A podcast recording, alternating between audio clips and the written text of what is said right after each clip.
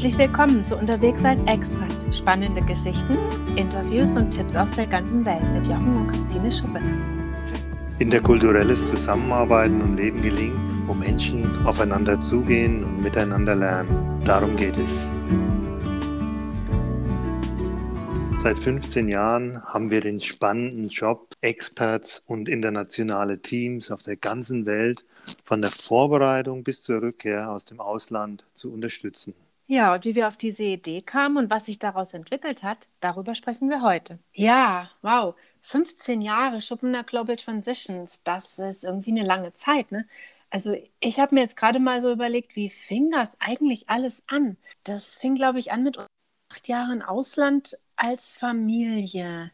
Wir waren dann da in den USA eine Zeit lang, in England ein paar Jahre und dann waren wir in Südostasien. Ja, da ist eine Menge passiert ne? und da hat uns vieles bewegt in diesen acht Jahren Ausland, Auslandsaufenthalt als ganze Familie. Ja, also wenn du jetzt sagst acht Jahre, das fühlt sich für mich irgendwie viel länger, viel intensiver an als acht Jahre irgendwo und irgendwann anders in meinem Leben. Also da, das, das war so voll, so intensiv, so spannend, was da alles passiert ist. Und dann, wie du sagst, dann stand irgendwann die Rückkehr nach, nach Deutschland an. Und das hat mich dann einfach auch oder hat uns dann auch sehr, sehr intensiv beschäftigt. Wie, wie geht es jetzt weiter? Was machen wir denn jetzt eigentlich? Was machen wir auch mit den ganzen Erfahrungen, die wir im Ausland gemacht haben? Wo passen wir wieder rein, wo wollen wir wohnen, wo wollen wir leben, wo können wir wieder anknüpfen. Und ähm, ja, mich persönlich hat es natürlich auch bewegt, wie kann ich all das, was ich gelernt habe, auch beruflich irgendwie nutzen, einbringen. Mhm. Ja, stimmt. Wie finde ich meinen Platz, ist ein ganz wichtiges Thema gewesen. Und für mich war es auch so, wie finden die Kinder ihren Platz? Was brauchen denn die Kinder jetzt? Also das ist ja irgendwie sehr vielschichtig. Ne? Also jeder Erwachsene, jeder von uns musste seinen Platz finden, aber so auch als ganze Familie wieder hier anzukommen in Deutschland nach so einer intensiven Zeit. Und irgendwie war das so, ja, so zwischen dem, was man da erlebt hat, dem Intensiven. Und hier ist es auch wieder sehr intensiv geworden. Es war wie so eine Brückenzeit. Ne? So mhm. Noch nicht mehr dort und auch noch nicht ganz hier. Und am Anfang haben wir uns ja dann auch Brückenbauer genannt der, der Name war irgendwie so passend zu dem, was wir da selber auch erlebt hatten. Ne? So zwischen den Welten eine Brücke zu überschreiten oder ja, da drauf zu gehen. Ja, irgendwie so, manchmal hatte ich das Gefühl, es ist fast gar keine Brücke da, da gewesen, auch in unserem eigenen Leben, in unserem eigenen Erleben zwischen Deutschland und dann Südostasien, wo wir ja die längste Zeit waren. Und da, da hätte ich mir manchmal auch eine Brücke gewünscht. Und das war, glaube ich, so, was uns unheimlich bewegt hat, auch in dieser Zeit, dass wir anderen auch zur Seite kommen können, um diese, diesen Übergang zu schaffen, diesen, ja, zwischen dem, was im Ausland ist, was man da gelernt hat und eben, was man hier jetzt in Deutschland lebt auch, ja. Genau. Ja, und dann hatten wir angefangen, so Rückkehrer zu unterstützen. Rückkehr-Coaching, Rückkehr-Unterstützung für Einzelne und Paare. Und irgendwann ist mir dann oder ist uns dann aufgefallen, ja, was ist eigentlich mit den Kindern? Die Kinder, die brauchen ja auch was. Also ehrlich gesagt, mir ist mal so richtig eingegangen, da habe ich mit einer jungen Frau gesprochen, die früher im Ausland war mit ihrer Familie und zurückgekommen ist. Und die kam einfach nach Deutschland und dann musste es zack weitergehen. Und niemand hat sie je gefragt, was sie erlebt hat, wie das war. Und niemand hat sie begleitet in der Reintegration. Und als sie dann als junge Erwachsene sich daran erinnert hat, war das für sie eine ganz ähm, merkwürdige Sache und sie ist da richtig in eine Identitätskrise reingerutscht. Und das hat mich total zum Nachdenken gebracht. Dachte ich, die Kinder brauchen hier eine Unterstützung. Die Kinder müssen gehört werden. Und so haben wir angefangen, ein Programm für Kinder und Jugendliche zu entwickeln. Mhm. Ja, ja, das stimmt. Ich erinnere mich, ich hatte da mal ein Gespräch mit ein paar Kindern und dann habe ich irgendwas gesagt und dann sagte dieses, sagte das eine Mädel, ja, und die Deutschen, die machen das so und so oder die Deutschen sind so und so. Und dann habe ich sie angeschaut und sagte, ja, und bist du keine Deutsche? Und dann sagte sie, ja, schon, aber irgendwie nicht so richtig. Und da ist mir das echt ja so bewusst geworden, was du, was du gerade gesagt hast. Ja, also das auch wieder Thema Brücken bauen, also die, den Kindern auch eine Brücke anzubieten, hier anzukommen. Das hat uns echt beschäftigt. Aber es war ja auch noch viel mehr. Du hast ja dann irgendwie auch angefangen, Kurse für interkulturelle Kommunikation zu geben.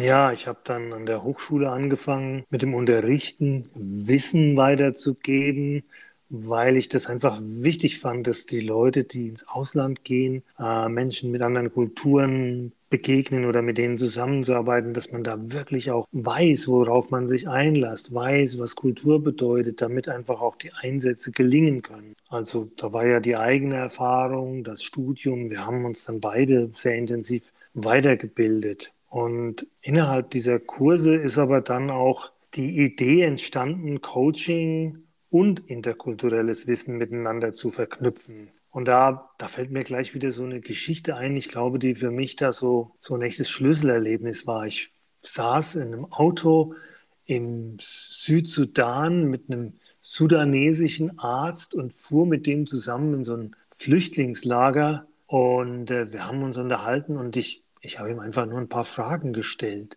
Und am nächsten Tag fuhr ich wieder mit dem und plötzlich fing er an, mir so ganz persönliche Sachen zu erzählen. Und da ist mir so aufgefallen, wie, welche Kraft, welche freisetzende Kraft auch Fragen haben.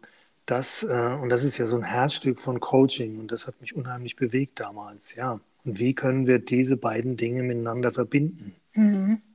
Ja, das stimmt, das ist sehr spannend. Und wo du das auch sagst mit äh, Verbinden und ähm, Auslandseinsatz, das ist ja auch ein Thema, was uns da beschäftigt hat und was auch sehr reingewachsen ist, interkulturelle Teams. So Teams, die Mitglieder haben aus den verschiedensten kulturellen Hintergründen. Das ist ja sowieso im Team so, dass jeder seine Persönlichkeit mitbringt. Und wenn dann noch jeder verschiedenen interkulturellen Hintergrund mitbringt, das ist richtig klasse, aber kann auch mal richtig krachen. Ne? Und das ist eigentlich sowas, was ja auch ähm, ein ganz wichtiger Teil in den letzten 15 Jahren war, so was sich daraus entwickelt hat. Absolut. Das ist auch wirklich, glaube ich, immer noch fast mein Lieblingsthema, interkulturelle Teams, weil ich finde das so genial, wenn das funktioniert, wenn ein Team gelingt, dann, dann, dann ist das so viel Bereicherung, dann ist das so eine Energie da, so, eine, so einen Drive, der, der wirklich ganz vieles bewegen kann. Und ähm, leider habe ich manchmal auch erlebt, dass es eben nicht so ist und dass viele Leute auch nach Hause gehen, weil es im Team nicht funktioniert hat. Und das hat mich einfach sehr motiviert, da auch nach Ansätzen zu suchen, um wirklich Teams in ihrem Miteinander, in ihrem Miteinander zu kommunizieren und zu kooperieren, zu unterstützen. Ja, absolut. Ja, und dann dieses ähm, Team-Management-Programm, was du dann ähm, verwendet hast oder immer noch verwendest, ich finde das so genial, weil das kann für ein ganz kleines Team angewendet werden, also Ehepaare oder zum Beispiel als kleines Team oder auch ganz große Teams. Da waren wir ja auch unterwegs in Asien, in Afrika, in anderen Ländern oder haben das hier in Deutschland veranstaltet, solche Teamtrainings. Und also das finde ich auch echt begeisternd, wenn die Menschen dann verstehen, ah, der andere tickt so, weil das ist seine mhm. Präferenz. Ne? Also das finde ich immer sehr stark. Ja, und das ist auch das, das geht einfach auch noch über Kultur hinaus. Also da war so diese Reise, die wir auch selber da gemacht haben, dass wir gemerkt haben, ja, Wissen, ja, Wissen über Kultur, aber dann auch mit dem Teammanagement-Profil dieses ähm, Wissen um andere Arbeitspräferenzen, anderes Vorgehen. Und da, ja, wie du sagst, da durften wir in in Myanmar Teams unterstützen, in, in Afrika, in den Philippinen, in, keine Ahnung, in ganz, ganz vielen verschiedenen Ländern und Gegenden. Und ja, das, das macht wirklich Freude. Das ist echt toll. Mhm. Und dann ist trotzdem immer noch so ein Thema, was permanent die letzten 15 Jahre so präsent war, das Thema Rückkehr aus dem Ausland. Das hat uns immer wieder sehr beschäftigt. Und das hat uns dann so weit beschäftigt, dass wir gesagt haben, ja, das ist klasse, wenn die Leute hier weggehen und ein Rückkehrcoaching hatten, aber irgendwie wäre es toll, ihnen was in die Hand zu geben. Und so sind wir dann irgendwann auf die Idee gekommen, ein kleines Buch zu veröffentlichen. Das wurde dann mal im Gabal Verlag aufgelegt und inzwischen haben wir das auch nochmal neu verlegt und auf Englisch rausgegeben. Und ich muss sagen, das finde ich ganz hilfreich für mich, wenn ich jemand noch was in die Hand geben kann, was darüber hinausgeht, wo derjenige selber damit weiterarbeiten kann noch zu dem Thema Rückkehr aus dem Ausland. Wenn du davon redest, dann tauchen bei mir wieder viele Gesichter auch auf von Menschen aus wirklich ganz, ganz vielen verschiedenen Ländern, die zurückgekommen sind und die wir eben beim ja, Reflektieren von den Erlebten unterstützen konnten. Und das, das begeistert mich, ja, dass wir da wirklich zur Seite kommen durften. Ja, ganz toll. Finde mhm. ich super. Und das Buch hat uns dann geholfen, auch manche unserer Gedanken, manche unserer Erkenntnisse da auch äh, mal festzuhalten, genau.